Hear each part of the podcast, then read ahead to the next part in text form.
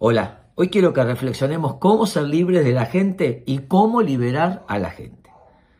Una metáfora para pensar es la siguiente. Imagínate que tenés un artefacto de 220 voltios, un horno, y lo enchufás en 110 voltios. Vas a generar una sobrecarga. Lo más probable es que el artefacto no funcione, o vas a generar una sobrecarga, o insistir. Muchas veces nosotros tenemos demandas y esperamos por demás de otras personas.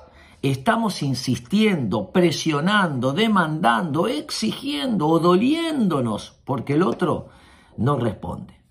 ¿Qué tenemos que hacer entonces? Primero, aceptar lo que el otro puede y hasta donde el otro da.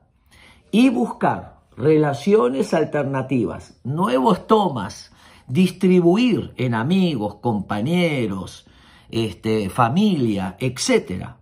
Todas aquellas cosas que estamos buscando, no solamente de una persona, sino poder distribuir en otras aquello que necesitamos, esperamos o deseamos. Aceptar al otro hasta donde da y hasta donde puede, libera al otro. Y también nos libera a nosotros de seguir insistiendo, presionando y descubrir la multiplicidad de los vínculos. Espero que les sirva.